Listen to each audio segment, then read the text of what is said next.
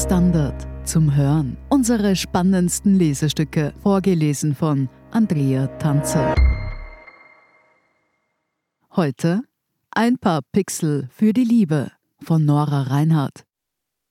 Wie viel lässt man sich den Verlobungsring kosten, wenn man mehr als 6 Milliarden US-Dollar besitzt? Diese Frage musste Bill Gates beantworten. Nicht gerade ein Alltagsproblem, aber in ihrer Radikalität liegt die Schönheit der Frage. Niemand möchte beim Antrag geizig rüberkommen, aber eben auch nicht so, als habe man es nötig, das Gegenüber mit Kostbarem zu erweichen. Die Summe für den Ring liegt bei 6 Milliarden nur nicht so nah beisammen wie beim Musterbürger. Investor Warren Buffett wollte seinen Freund Bill Gates noch überreden, 370 Millionen Dollar in seinem Juwelierladen auszugeben. Vergeblich. Bill kaufte für Melinda einen Ring mit einem 1-Karat-Diamanten, also mittelgroß. Die Ehe hielt 27 Jahre. Von jeher ist klar, dass es für langlebige Verbindungen langlebige Gaben braucht. Gold, Silber, Perlen, Armbanduhren, eben etwas vom Bestand. Nun sind Pixel bislang nicht gerade als belastbares Baumaterial für eine Beziehung bekannt gewesen. Was soll man also davon halten, wenn einen der oder die Liebste mit einem Non-Fungible Token, NFT, als Liebesbeweis überrascht? Das fragen sich am Montag bis zu 10.000 Menschen, denn so viele NFTs möchte das Belvedere Museum Wien zum 14. Februar verkaufen. Ein Non-Fungible Token ist ein digitales Kunstwerk im Internet, oft ein Bild oder Video, auf jeden Fall ein Unikat. Keiner versteht zwar genau, was ein NFT soll und wieso es so teuer sein kann, aber wer eines hat, gibt gern damit als Profilbild an. Vereinfacht gesagt wird das Gemälde Der Kuss von Gustav Klimt digitalisiert, am Rechner in 10.000 Quadrate aufgeteilt und jedes dieser rund 3 Quadratzentimeter kleinen Pixelquadrate kann man kaufen. Für 1850 Euro pro NFT. Umgerechnet, denn bezahlt wird aus dem Ethereum Wallet und ungefähr, denn der Kurs schwankt. Werden alle NFTs verkauft, kommen 18,5 Millionen Euro zusammen. Ist das ein Scherz? Die Anzahl der Anwaltskanzleien, die beratend und kaufabwickelnd für das Belvedere tätig sind, machen klar, nein. Was sagt es also über eine Gesellschaft aus, wenn ein Haufen sachlicher Pixel als Unterpfand der Liebe, als Geschenk zum Valentinstag vermarktet wird? Und das auch noch erfolgreich? Ist das die Folge eines Beziehungszeitgeists, der sowieso ins Flüchtige weht? Es wird weniger geheiratet, Ehen halten kürzer, allerorts serielle Monogamie. Wo man früher in einer treuen Beziehung war, befindet man sich heutzutage vielleicht in einer Situationship, einer unerklärlichen, unverbindlichen Situation. Ist eine Pixelansammlung in Form eines NFTs, also das konvertierbare, vergängliche Unterpfand, das diese Generation verdient? Verhält sich das NFT zur Situationship wie der Verlobungsring zur Ehe?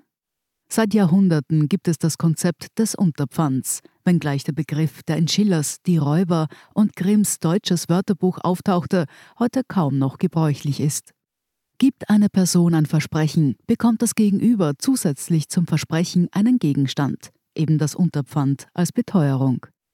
Ein Unterpfand als eine materielle Sicherheit für etwas Abstraktes. Es handelt sich dabei weder um ein Tauschgeschäft noch ein Geschenk. Geschenke sind nicht an eine Bedingung geknüpft. Der Verlobungsring jedoch wird nur übergeben, wenn die Frage Willst du mich heiraten? bejaht wird. Vom geflochtenen Ring bei den Pharaonen zum antiken römischen Eisenring mit eingravierten Pignus Amoris Habes, du hast meiner Liebe Pfand, über den Goldring zum digitalen Kunstwerkschnipsel. Steht ein Paradigmenwechsel in der Art, wie wir Zuneigung untermauern, bevor? löst sich das Unterpfand vom Materiellen ins Digitale auf? Es lohnt sich abzuklopfen, ob ein NFT quasi nur entmaterialisiert ist, aber die Werte der althergebrachten Dinge noch aufweist. Beständigkeit, Wert, Zeitlosigkeit, Ästhetik, sentimentaler Wert. Wie lange haltbar ein NFT sein wird, ist jetzt in den Anfangsjahren seriös schwer abzuschätzen. Das versteht jeder, der noch weiß, was eine Diskette ist. Auch für das Überreichen eines NFTs gibt es keine Konvention. Blickt man gemeinsam ins Blaue des iPads? Und auch wenn es keinen intrinsischen Wert mitbringt, sollte man doch anerkennen, dass ein Valentinstagsgeschenk für 1850 Euro überdurchschnittlich teuer ist. Das lässt auf ernste Absichten schließen.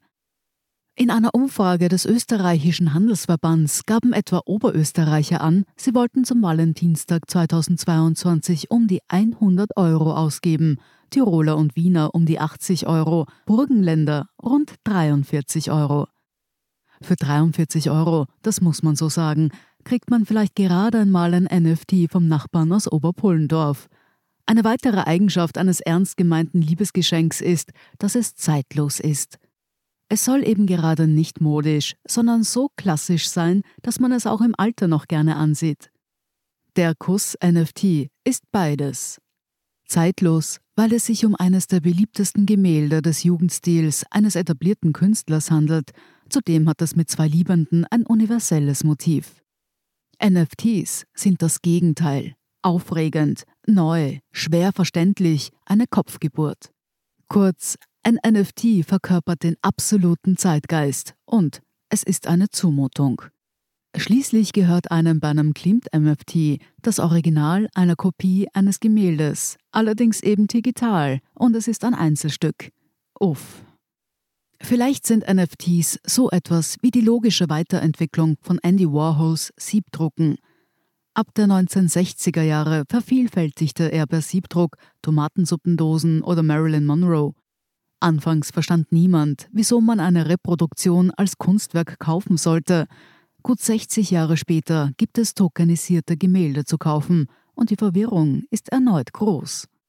Auch die zeitlose Schönheit ist schwer zu bemessen. Das Gemälde aus dem Belvedere ist erhaben. In 10.000 Minischnipsel zerhackt, nun ja, nicht gerade. Die kleinen Hackschnitzel von Klimts Meisterwerk sind goldene Quadrate mit pastosem Auftrag, schwarze, weißblaue oder grüngelbe.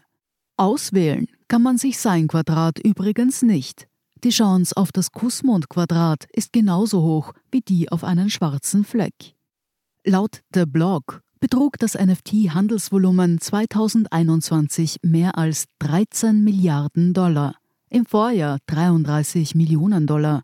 Christie's versteigerte im Februar 2021 das erste NFT, ein Kunstwerk von Beeple für 69 Millionen Dollar.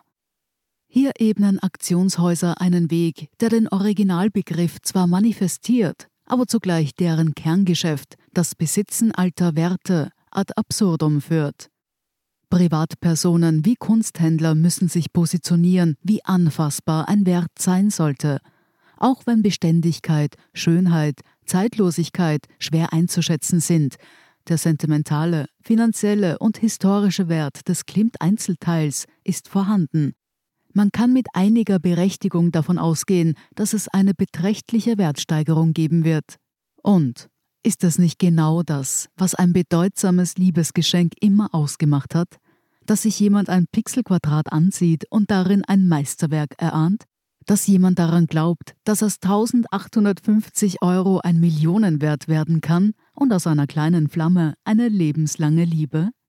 So gesehen ist ein NFT die perfekte Allegorie und die romantischste Gabe zum Valentinstag.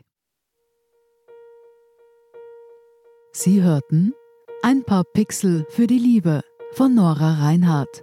Ich bin Andrea Tanzer. Das ist der Standard zum Hören. Um keine Folge zu verpassen, abonnieren Sie uns bei Apple Podcasts oder Spotify.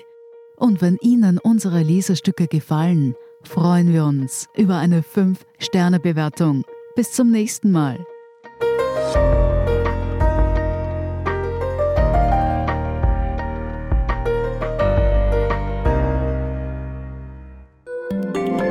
Tag, mein Name ist Oskar Bronner. Ich habe damals den Standard gegründet, damit man sich auf Basis unabhängiger Berichterstattung die eigene Meinung bilden kann. Guten Tag, mein Name ist Pony73 und ich poste beim Standard, weil ich genau das dort machen und meine Meinung auch sagen kann. Der Standard, der Haltung gewidmet.